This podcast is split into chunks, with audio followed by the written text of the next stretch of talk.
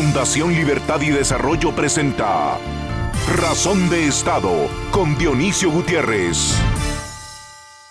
Sobre el poder se han escrito libros, tratados, tesis, monografías, investigaciones y leyes. Para Aristóteles, el poder es un mando fáctico, es una fuerza que se impone aún contra la voluntad del otro, pero afirma que en la dominación es indispensable la existencia de un orden legal, de un ordenamiento que norme su uso y evite el abuso. Para Foucault, brillante filósofo francés, el poder no es algo que posee la clase dominante, no es una propiedad, sino una estrategia. Dice, el poder no se posee, se ejerce y necesita dispositivos para funcionar correctamente. Max Weber dice que el poder es la probabilidad de imponer y que hay dominación cuando hay quienes están dispuestos a acatar órdenes o mandatos por la fuerza. Por eso son tan importantes las leyes y otros poderes que limiten y controlen a los poderes dominantes, como la división de poderes, el principio de la República. Y por supuesto, el ciudadano, la razón de ser del Estado, debe ser el faro de luz y la fuerza que vigila y preserva el Estado democrático y republicano, el camino a la libertad. Maquiavelo establece que la conducta práctica del político se ha de desarrollar al margen de consideraciones teóricas, éticas o morales. El poder y el prestigio se consiguen cueste lo que cueste. El fin importa más que los medios. De ahí salen libros como Las 48 leyes del poder de Robert Greene, un libro cínico, frívolo y perverso, pero que nos ofrece una foto muy real de cómo se ejerce el poder para desgracia del mundo, hoy más que nunca. El deterioro de la política, el desencanto con la democracia, la indiferencia de las élites, la corrupción, la impunidad, son causa y consecuencia de ese maligno círculo vicioso que está llevando a muchos países del mundo, en especial en América Latina, al populismo nacionalista y autoritario, al Estado criminal y a la pobreza, a pueblos eligiendo a sus verdugos. Hay naciones que han vivido la mayor parte de su historia o están hoy sometidas y esclavizadas a manos de criminales que han sabido ejercer el poder. Los pueblos de China, Cuba, Corea del Norte, Nicaragua y Rusia, por ejemplo, dan cuenta de esto. Si la palabra tiene poder, debemos afirmar, para que las estrellas escuchen, que el tirano del Kremlin va camino a la derrota absoluta en Ucrania David vencerá a Goliat. El Occidente libre está consolidando la alianza más grande vista desde la Segunda Guerra Mundial y la OTAN está de regreso cada día más fuerte para defender los valores de Occidente y enfrentar los atropellos y los crímenes del déspota Putin. Es cierto que el Occidente libre desarrollado se ha equivocado y ha tenido malas experiencias, pero ha aprendido las lecciones. La primera, que la democracia se debe defender con las armas, pero no se puede imponer por las armas. Por eso, la cobarde invasión a Ucrania no quedará impune. Occidente la debe detener. Gloria a Ucrania. El mundo está cansado de populistas, autócratas, déspotas y matones. El poder debe existir, pero el poder de los poderosos que los tentan lo pueden y lo deben ejercer solo cuando se los han dado los ciudadanos, la ley, el mercado, la competencia, la libertad. Los dictadores, los criminales, los corruptos siempre caen. Como dice un querido maestro, un poderoso maligno sin poder, un político amortizado, es la cosa más miserable del mundo. La cárcel y el basurero de la historia son su destino. El pueblo ucraniano, los ciudadanos del mundo libre y con más razón los pueblos que viven bajo la bota opresora deben hoy, más que nunca, dar el grito de guerra por la libertad para rescatar su presente y salvar su futuro. A continuación, el documental En Razón de Estado En 2013, Moisés Naim, uno de los intelectuales de referencia en el siglo XXI, escribió el bestseller El fin del poder, en el que nos ayudó a comprender los complejos fenómenos de la evolución del poder de frente a la globalización, la tecnología, la política y el crimen organizado. Entre algunas de las conclusiones reveladoras a las que llegó Naim hace más de una década es que el poder ya no es lo que fue. Se ha vuelto más difícil de usar y más fácil de perder.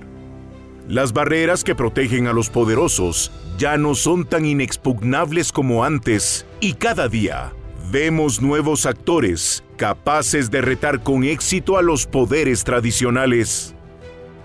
Afirmaba el doctor Naim en aquellos días que el poder también se desmorona en los campos de batalla y en las salas de juntas. Y decía que el tamaño ya no significa fuerza, la burocracia ya no significa control y los títulos ya no significan autoridad. Y hacía la pregunta, si el futuro del poder está en la subversión, los bloqueos y las interferencias, ¿podremos recuperar algún día la estabilidad? Su respuesta fue afirmativa, pero nos alertó de que eso requeriría entender mejor las mutaciones del poder. Si El fin del poder fue un bestseller en 2013, el nuevo libro de Moisés Naim, La revancha de los poderosos, ya de venta en el mundo, en español, en inglés y traduciéndose a media docena de lenguas más, debe ser una lectura imprescindible para entender cómo se obtiene, se usa, se abusa y se pierde el poder en el siglo XXI. Las democracias del mundo, afirma Naim, enfrentan a un enemigo nuevo e implacable que no tiene ejército ni armada. No procede de ningún país que podamos señalar en el mapa, porque no viene de allá afuera, sino de aquí dentro. Ese enemigo, en lugar de desafiar a las sociedades libres con la destrucción desde el exterior, amenaza con desintegrarlas desde el interior. Para combatirlo y derrotarlo, concluye, hay que nombrarlo y comprenderlo se refiere al poder en su nueva forma, embustero y maligno. La revancha de los poderosos es una denuncia sobre la forma en que el poder ha encontrado todos los controles concebidos por las sociedades libres para eludirlos y, después, contraatacar. Esos personajes, oscuros y retrógrados, usan el populismo, la polarización y la posverdad para alcanzar sus fines. Naim les llama autócratas 3P. No importan ideología o geografía, los autócratas 3P ejercen el poder como matones. Eliminan los pesos y contrapesos de la República y socavan los fundamentos de las sociedades libres y democráticas a una parte de la sociedad civil, la convierten en grupos de fanáticos y extremistas que endiosan a gobernantes bravucones, mediocres y oportunistas. Con estos hallazgos, Moisés Naim plantea interrogantes a las que se debe poner atención. ¿Pueden sobrevivir las democracias a los embates de estos nuevos autócratas? ¿Cuál es el futuro de la libertad ante poderes autoritarios, embusteros y malignos? Con su estilo agudo y directo, Naim afirma que no existen garantías de que al final la libertad se imponga y sobreviva. Las prácticas corruptas y autoritarias que son comunes en los países del tercer mundo, que se resisten a la modernidad, florecen, ahora también, en países desarrollados. Uno de los grandes desafíos de nuestro tiempo es evitar que sigan llegando a los gobiernos de las naciones estafadores y déspotas que buscan cambiar las reglas de la democracia para perpetuarse en el poder.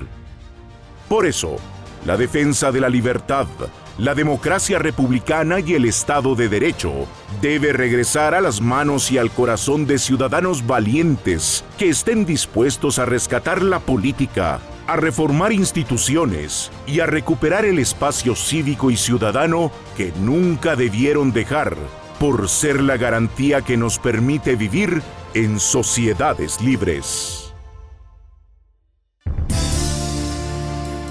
A continuación, una entrevista exclusiva en Razón de Estado. La especie humana lleva cuenta de su historia a través de los momentos estelares que le ha tocado vivir para bien y para mal. Hemos tenido siglos marcados por los líderes y estadistas que fundaron los valores de Occidente, que dieron los mayores éxitos al mundo pero también los hemos tenido oscuros y degradantes, con el abuso, el cinismo y la corrupción de ese grupo al que llaman la clase política, cuando se ha dedicado a destruir, robar y mal gobernar. Hoy no pasamos por uno de los mejores ciclos. Eh, la política se ha convertido en puente de criminales.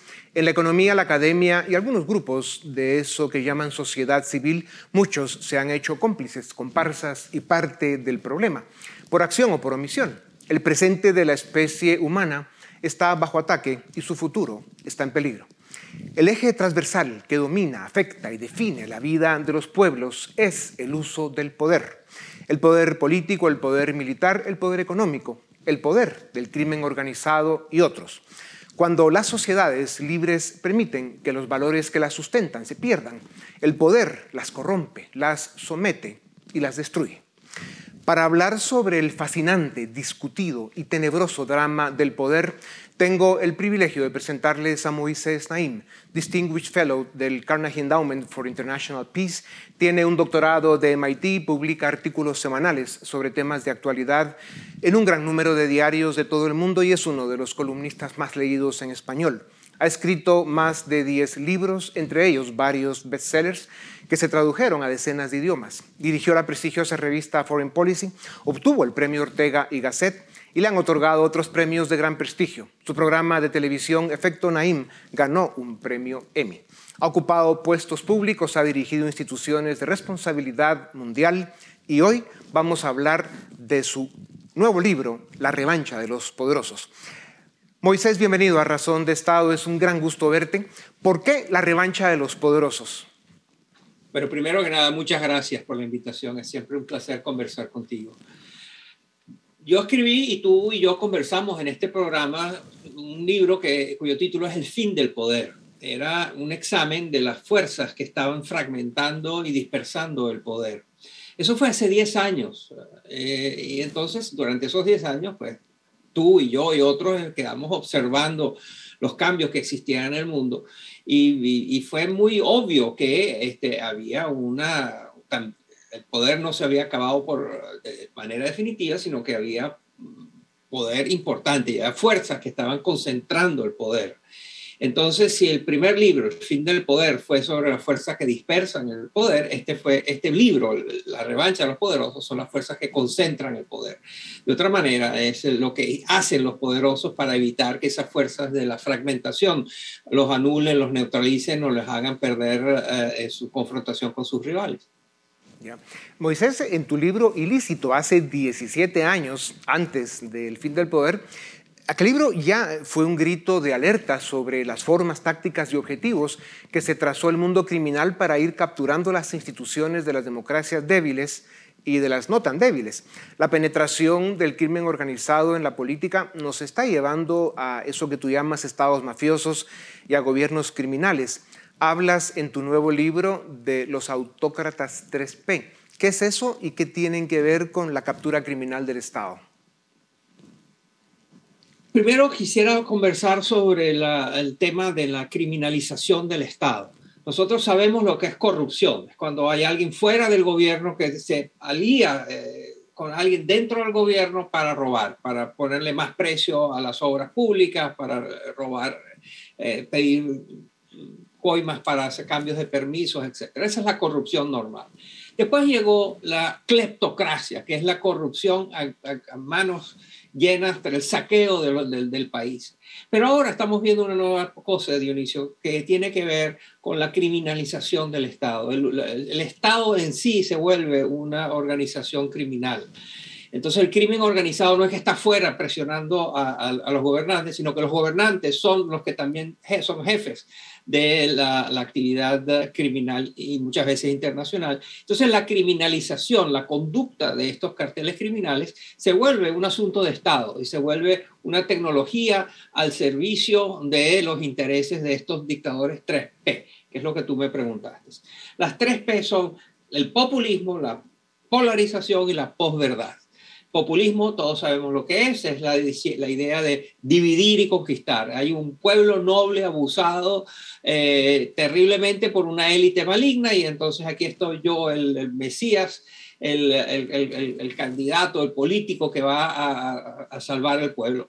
Eh, y entonces eso forma parte, es, la vieja idea de divide y, y gobernarás, divide y vencerás que en este caso en el, que siempre ha existido, pero en el siglo XXI se ve mucho más potenciada por una polarización extrema que estamos viendo en tantos países, que a su vez se nutre de la posverdad esta propaganda, lo que antes llamábamos propaganda, que era la manipulación de la información para favorecer a un líder o una, una secta o un partido político, ahora lo estamos viendo a nivel mundial y donde todo el mundo contribuye de alguna manera a la desinformación, pero hay unos que lo hacen de una manera muy eficaz. Entonces la posverdad hace más aguda la polarización y la, la polarización amplifica las oportunidades del populismo. De allí las tres P. Ya. Moisés, precisamente por eso, en esta era de la posverdad, o sea, de la mentira y la facilidad con que se riega, y en un mundo cada día eh, con más contradicciones y menos soluciones para el diario vivir de la gente, el populismo y la polarización, como ya decías, avanzan como fuego en gasolina. Ante el desencanto con la democracia y con las élites, eh, los pueblos están eligiendo a sus verdugos y permitiendo que las democracias se desintegren. ¿Cómo se rompe este ciclo, este círculo vicioso perverso? No hay una frase que dé la solución. Eh, eh, como tú mismo en la descripción que hiciste uh, muestras la gran cantidad de variables, de factores que tienen que ver. Una de las cosas que está sucediendo son dos tendencias. Una es la lo difícil que está resultando gobernar. Aún aquellos gobiernos y gobernantes que no son ladrones, que no son corruptos, que están tratando de hacerlo bien, pues se encuentran con unas ah, fuerzas ah, terribles, porque desde la pandemia hasta la criminalidad, hasta las malas situación económica, las tensiones geopolíticas, ahora la inflación. Y ahí hay un presidente, un jefe de Estado y un gobierno que, bueno, que tiene que hacer lo que se puede, ¿no? Este, y, sobre todo tiene que lidiar con la antipolítica, el famoso eh, que se vayan todos, aquí no funciona nada. Todos hemos tenido conversaciones con alguien, de hecho yo no creo en la política, no creo en los políticos, no quiero saber nada, son todos mentirosos, ladrones, corruptos, este, y están trabajando para ellos y no para, para el pueblo. Bueno, todos hemos oído a alguien que tiene esa opinión y quizás la compartimos, pero la realidad es que no todos los políticos son corruptos, ni todos los gobiernos son malévolos. Eh, y entonces la antipolítica es el caldo de cultivo que permite eh, la aparición, como tú dices, de pueblos que eh, deciden votar y darle la posibilidad de mandar a sus verdugos. Claro.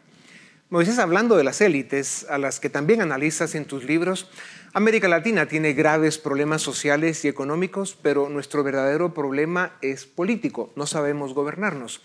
¿Qué responsabilidad tienen las élites, en especial la académica y la económica, por su abandono a la política o por su complicidad con la mala política, la sucia y la corrupta?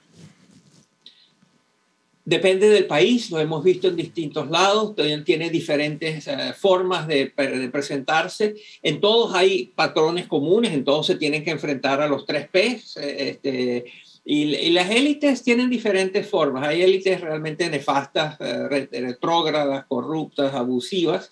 Eh, y hay élites que, están que, que, se reconocen como tales y están tratando de hacerlo mejor. No todas las élites son eh, terribles, ¿no? Este, hay, hay, élites que están formadas por personas que tienen un gran cariño, afecto y, y orgullo de su país y quieren hacerlo bien.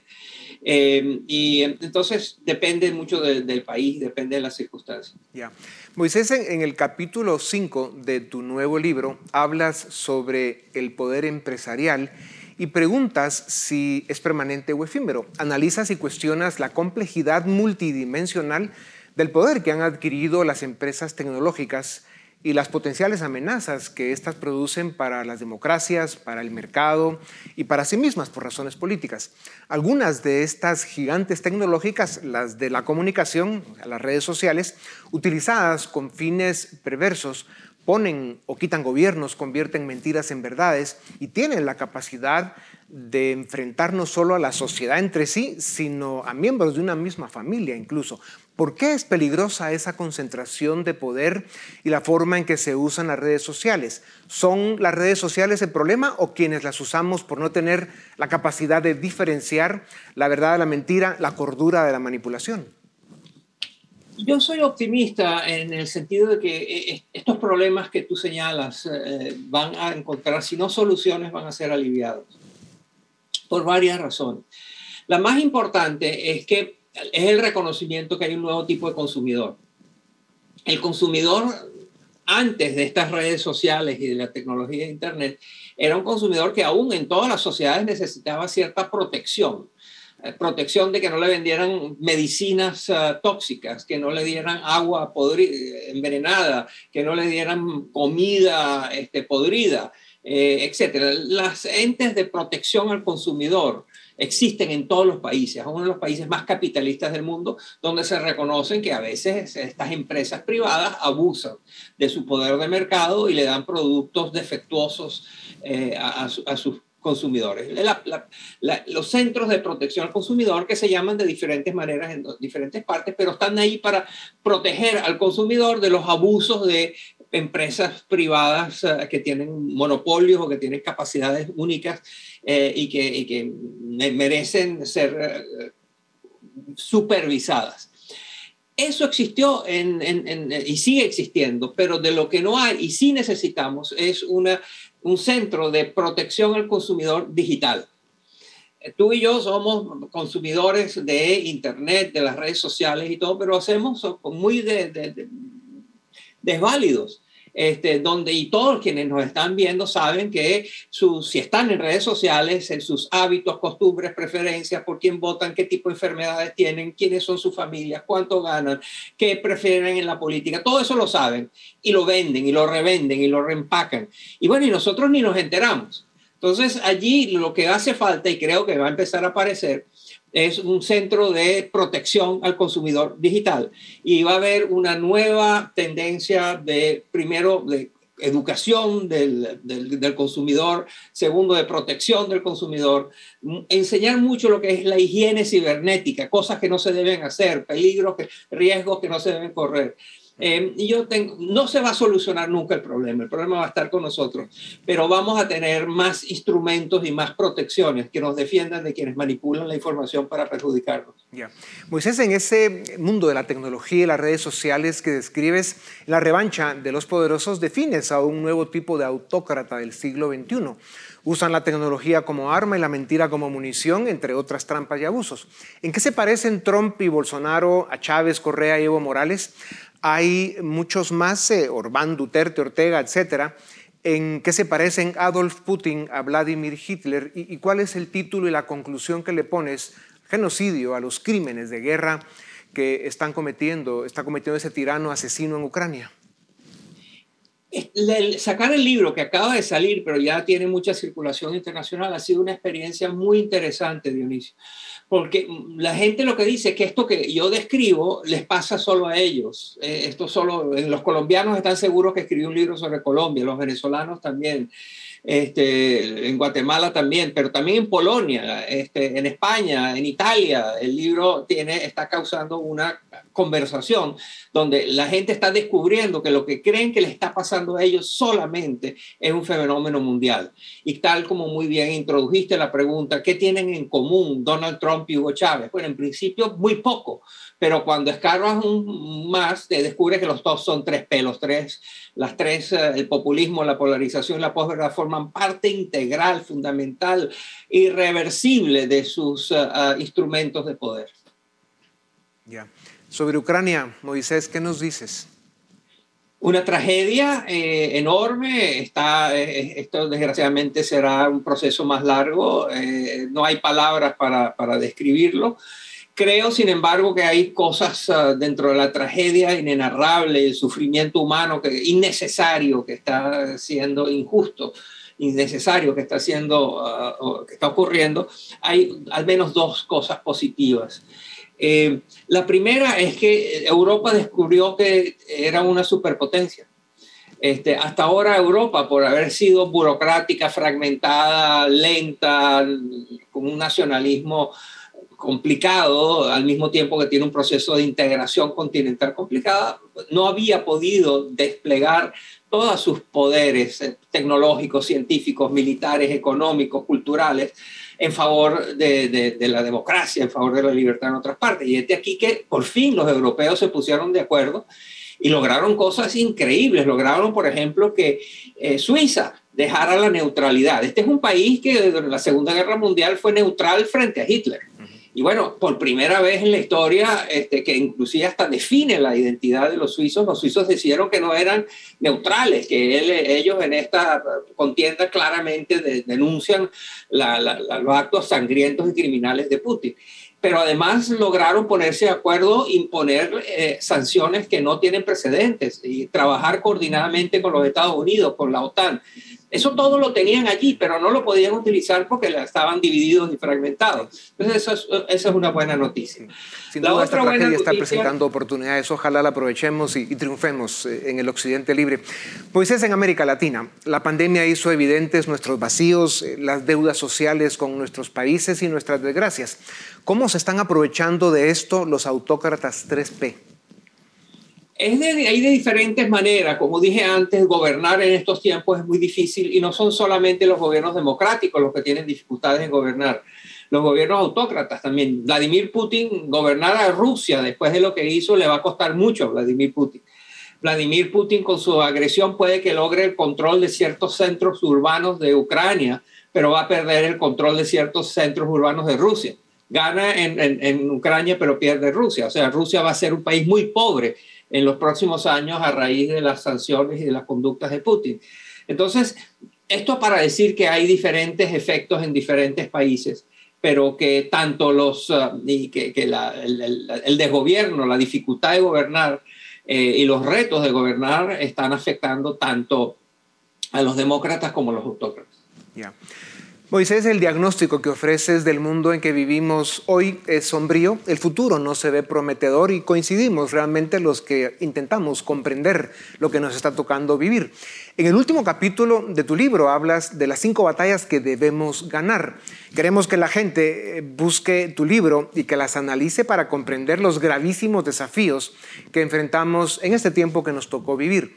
Lo que sí nos puedes decir es qué sucederá si los ciudadanos del mundo no regresamos a la defensa y promoción de los valores que permiten vivir en sociedades libres y civilizadas, donde se respeta la ley, donde hay oportunidades y esperanza. ¿Pueden las generaciones de hoy todavía rescatar su presente para salvar su futuro? Absolutamente. Y una de las cosas que estamos viendo es la fluidez de ciertas cosas. Eh, eh, ideas, instituciones, eh, realidades que pensábamos permanentes, intocables, inamovibles, han demostrado ser transitorias.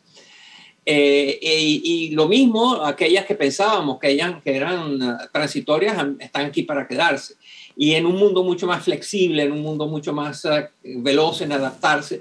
Y lo que nos viene, eh, Dionisio, son la necesidad de adaptarnos al cambio climático y el calentamiento global que lo produce.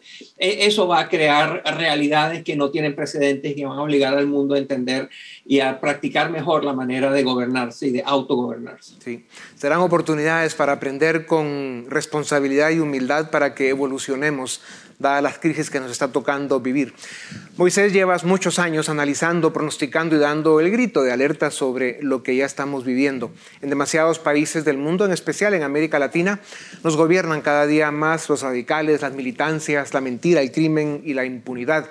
Sin duda alguna vivimos tiempos en los que se hizo evidente la necesidad de que el ciudadano libre, democrático y comprometido regrese a la mesa pública del debate y al activismo cívico como única salida para rescatar su nación y salvar su futuro, como tú lo decías. Tus libros y tus aportes a ese mundo que debemos construir son indispensables.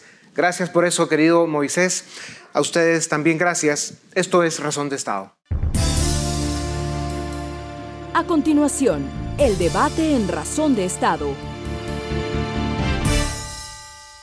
¿Qué tal? Bienvenidos al debate en Razón de Estado. Vamos a comentar hoy los avances, las últimas noticias y los escenarios posibles sobre la invasión de Rusia a Ucrania.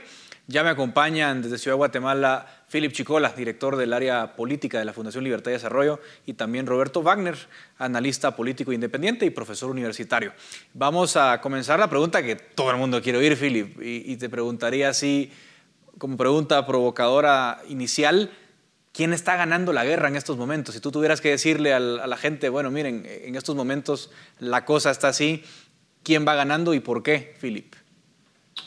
Bueno, yo, yo dividiría la, la respuesta en dos. Yo creo que política, económica y comunicacionalmente es una derrota masiva de los rusos en términos de, de, lo que, de lo que ha representado, digamos, las sanciones de Occidente han sido muy agresivas, están tocando, llamémosle, fibras sensibles de estructuras de poder en Moscú, tocaron a la élite aristocrática, digamos, la rosca de poder alrededor de, de Putin. Eh, hemos visto, digamos, también cómo los bancos rusos están entrando en aprietos. O sea, eh, eh, en términos de comunicación política, hemos visto cómo hay un rechazo casi generalizado de, de Occidente, del mundo moderno, hacia las acciones de Rusia. entonces, digamos que en términos políticos, económicos y de legitimidad, es una derrota masiva de los rusos.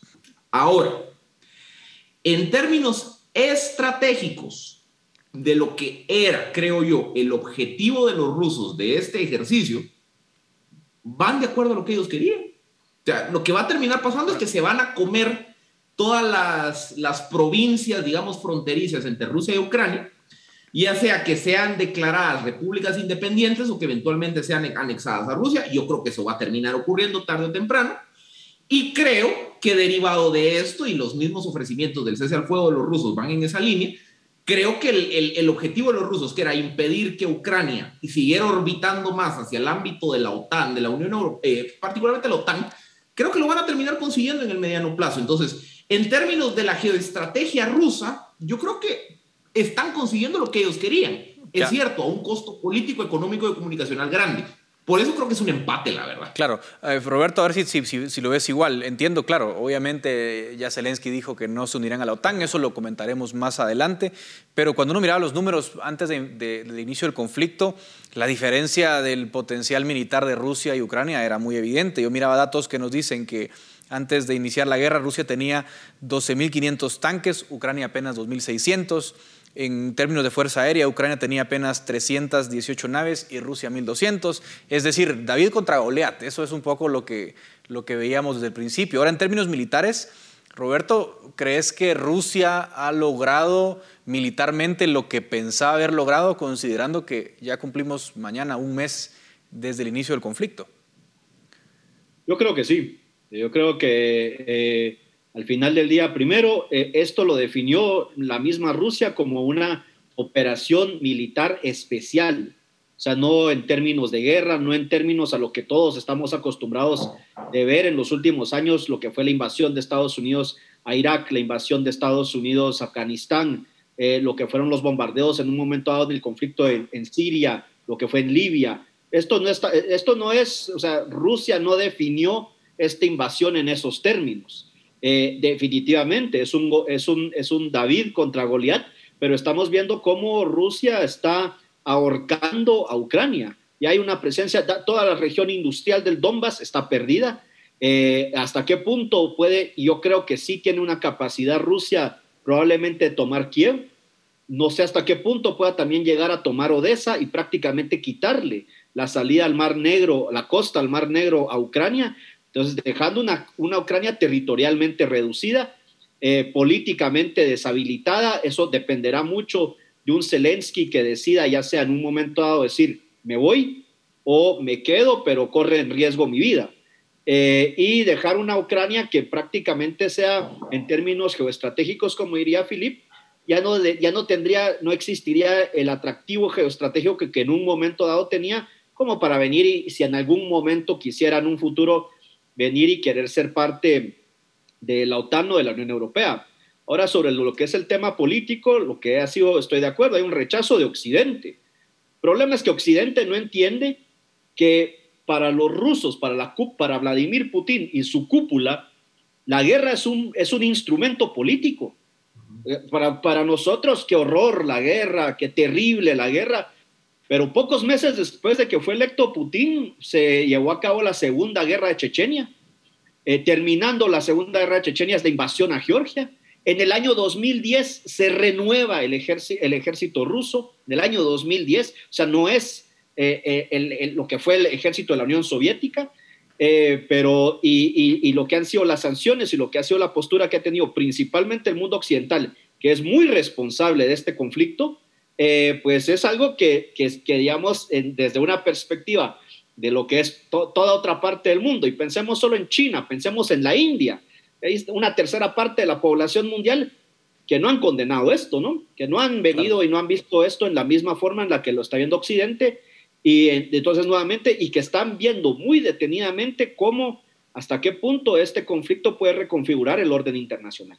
Ah, ahora, ahora voy con el, con el tema de India y China, porque me interesa que escuchar los comentarios de ustedes. Antes de eso, estaba leyendo las, bueno, las, las víctimas mortales de este conflicto. Eh, Ucrania, obviamente, y la OTAN afirman que han muerto 15.000 soldados rusos. Rusia dice que han muerto 500. Estados Unidos da una cifra intermedia, dice hay entre 6.000 y 7.000 soldados rusos muertos en este conflicto en, un mes, menos de un mes. Estados Unidos, para ponerlo como en contraste, ¿no? Eh, perdió 2.400 soldados en, en, 10 años en, Afganistán. Es decir, Rusia, mm, o sea, sí ha tenido una pérdida, digamos, lo importante de, de, efectivos. ¿Le está saliendo muy cara la, guerra para lo que esperaba Rusia, Philip? ¿O, o no? ¿O, es, o lo ves como una eh, como una cifra razonable para lo que Putin espera?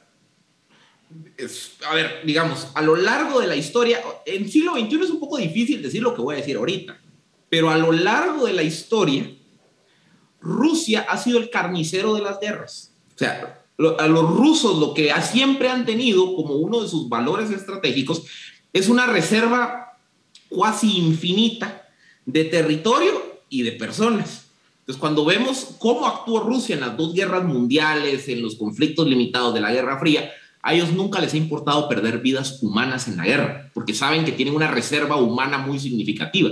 Entonces, para los rusos, perder 500, 7 mil o 15 mil soldados no es nada, la verdad. O sea, en términos, para lo que ellos están acostumbrados, no es absolutamente nada. Otra vez, en siglo XXI, en una dinámica pacifista, donde ya no estábamos acostumbrados a las guerras, esto es para que se nos paren los pelos de ver esas cifras. Pero en la, en la lógica que un poco lo que explicaba Roberto, de, cómo ven los rusos el, sentido de la guerra, pero ni les inmuta.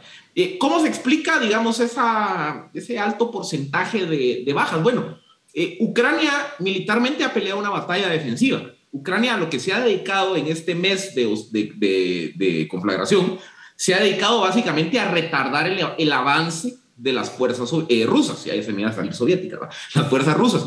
Eh, la, ¿Y cómo han hecho esto? Destruyendo infraestructura, puentes, carreteras, bombardeando las columnas de, de, invasores, eh, digamos, estableciendo puntos de emboscada para, para esperar a las fuerzas rusas. Entonces, eso explica en gran medida por qué los datos no oficiales de fallecidos rusos son tan altos comparado con los datos ucranianos. Tiene mucho que ver con la estrategia militar que están utilizando los ucranianos. Y esa estrategia militar, mal que bien, ha sido efectiva, porque llevan un mes sosteniendo Kiev. O sea, por lo menos es cierto, cada día eh, más debilitados, pero ahí han logrado detener el avance ruso sobre algunas de las ciudades importantes de Ucrania. Ahora, también el otro lado que hay que ver y que también eh, Roberto lo decía, esta no es una guerra a gran escala de los rusos si los rusos hubiesen hecho una movilización masiva, ya se hubieran comido Ucrania. O sea, eso hay que estar muy claros. O sea, también hay que ver que es una operación limitada y que también a pesar de la falta de, de resultados inmediatos en materia militar, los rusos no están enviando más tropas. O sea, también se nota que hay, hay un cálculo racional de hasta dónde quieren escalar las hostilidades. O sea, creo que esto es un poco el, análisis de la, situación militar. Claro. Ahora, Roberto, mencionábamos, eh, vos mencionabas dos actores importantes, China e India. Voy primero con India, porque tradicionalmente es un actor en Asia que, se alinea un poco más al bloque occidental, es parte de la Alianza Indo-Pacífica. Eh, India se ha abstenido de condenar este conflicto. El presidente Biden decía ayer, ah, su respuesta ha sido inestable, ha sido shaky. Em, tendrá que ver esto, obviamente, con que India compra petróleo a Rusia, entiendo que compra armamento a Rusia. ¿Cómo entender, Roberto, eh, en el caso de India, esa posición ambivalente que ha mantenido sobre este conflicto? Eh, muy sencillo, India fue un país que durante el conflicto de la Guerra Fría fue prácticamente uno de los miembros fundadores de lo que fue eh, la Organización de Países No Alineados, eh, es, la democracia más grande del mundo, pero desde esa perspectiva también durante la Guerra Fría mantuvo, estrechó lazos de cooperación con la Unión Soviética, con los Estados Unidos y mantiene esa, esa, esa situación, mantiene una relación comercial estrecha con Ucrania, una relación estrecha con Rusia. Entonces, no, no le corresponde a la India eh, históricamente venir y asumir eh, posturas en un conflicto en el cual eh, consideran hasta qué momento, pensemos lo que fue la guerra contra el terrorismo, el papel que jugó Estados Unidos con Pakistán, un rival histórico de la India desde lo que fue la independencia de ambos países a mediados de los años 40. Entonces, la India también diplomáticamente está muy consciente de eso y sabe que estos son juegos de intereses. Y en la misma medida en que son estos juegos de intereses, sabe que están en Asia, se perfila a ser la tercera economía más grande del mundo. Eh, y entonces venir y asumir posturas con un Occidente que no tiene mayor liderazgo, porque lo se ve, precisamente es un conflicto que se veía venir, nadie en Occidente hizo nada para prevenirlo. Entonces la India está jugando sus cartas también y, está considerando muy bien lo que puede también, cómo va a reaccionar la China en términos económicos y un tema muy particular, cómo va a reaccionar la China también en términos de eh, militares y políticos en, lo que es el Pacífico. El caso de Taiwán es preocupante, pero también el caso del, Mar del Sur de China. Entonces la India creo que al final del día está jugando una estrategia que les corresponde históricamente, es lo que han hecho, ser neutrales en este tipo de conflictos, pero también que, tratar de quedar bien con Dios y el diablo. Ahora, Roberto, ya que mencionaste China, te, te, te, te repregunto, China obviamente no iba a asumir una posición condenando a Rusia, pero hasta ahora no había anunciado que iba a apoyar militarmente a Rusia. Sin embargo, ya desde Unión Europea y desde Estados Unidos se habla de que habría una apertura de China para apoyar a Rusia. ¿Qué significa eso en el conflicto, Roberto? China sigue siendo el gran ganador de este conflicto, el desgaste de Occidente en esta situación, el mismo desgaste de Rusia, pero eh, Filip lo decía, eh, em, eh, Rusia, nuevamente, digamos, la forma en la que ven esta guerra e, es que, eh, nuevamente, solo un paréntesis a lo que decía Filip, nos, es que nos ofende y nos preocupamos las cifras de muertos en Occidente. El mundo eslavo, el círculo de Putin, los chicos de San Petersburgo, estos este, crecieron para la guerra. La guerra se trata que la gente se muere. Es, es, es normal. Entonces, esta visión nuevamente esta, esta, este, este shock moral que tenemos en Occidente, uno, no solo no ayuda para la, para la guerra, sino que perjudica más y China está también aprovechándose de esa situación. Entonces, vamos a ver una China que, se puede, que políticamente se puede posicionar y hasta qué punto puede aliarse con, un, con ese gran oso militar que es Rusia. Y, y eventualmente, ante lo que son las sanciones económicas, que yo, yo difiero, yo creo que las sanciones económicas también estaban preparados los rusos para eso, y cómo los chinos pueden venir y salir en la ayuda de los rusos eh, precisamente eh, eh, fortaleciendo ese país, pero dividiendo otra vez el mundo, regresando a nuevamente un sistema en el que vamos a ver un Asia, un Asia Pacífico. Veamos también otro país que no hemos hablado, el caso de Irán. Veamos cómo pueden estos países venir y posicionarse ante esta situación y retar, asumir posturas de mayores retos a Occidente y por último, el caso de, América Latina, que será interesante también eh, cómo se mueve este tema, pero yo creo que China eh, sigue siendo un, gran país ganador y cualquier postura económica de sanciones, que ya lo, lo dijo Estados Unidos, lo dijo Biden, a China prácticamente estaríamos viendo el final del sistema económico de la globalización que vimos en los años 90 o sea, se rompe y regresamos otra vez a nacionalismos internos, a economías domésticas y, empezamos a ver un resquebrajamiento del, sistema eh, eh, financiero y económico internacional. Philip. yo siento que esa es un poco la apuesta de Moscú, de Putin, que también, a ver, eh, en su edición macro, él sabía que dar este salto al vacío, que era la invasión a Ucrania, acarrearía consecuencias, sobre todo económicas y financieras para Rusia. En su plan estratégico, obviamente él entendía que para sobrevivir o para aguantar, llamémosle esas sanciones económicas financieras, la apuesta tenía que ser romper con el eje económico occidental y crear otra cosa. Y en esa otra cosa, los chinos tienen todo el incentivo del mundo para ellos ser ahora el nuevo eje de la economía global. Entonces, digamos también, más allá de Ucrania, más allá, digamos, de la paz europea, de la paz internacional, yo creo que hay dos vectores que están en riesgo aquí. Primero, la superioridad moral de Occidente y todo el concepto de la Pax Americana. O sea, desde, el final de la Guerra Fría se había asumido que Estados Unidos era el policía del mundo. Ya la política Trump era, yo no tengo por qué ser el policía del mundo, que cada quien cuide sus intereses. Pues si Estados Unidos, si la OTAN, si Occidente resultan incapaces de poder salvaguardar a un aliado potencial, ese sería un golpe moral significativo para la posición de autoridad de Occidente, primero.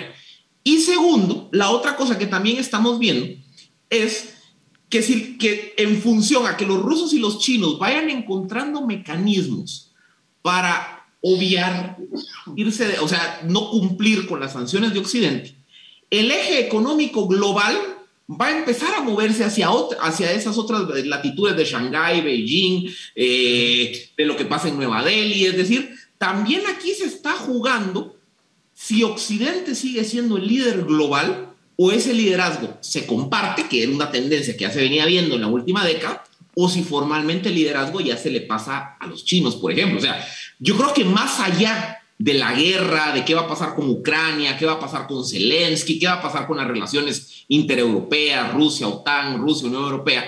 Yo creo que esos dos vectores están en juego y trascienden más allá de la crisis inmediata de Ucrania. Sin duda, sin duda lo que, lo que está detrás del conflicto, eh, como ustedes dicen, trasciende a Ucrania y a Rusia, está en juego el, el, orden mundial que tenemos hoy día.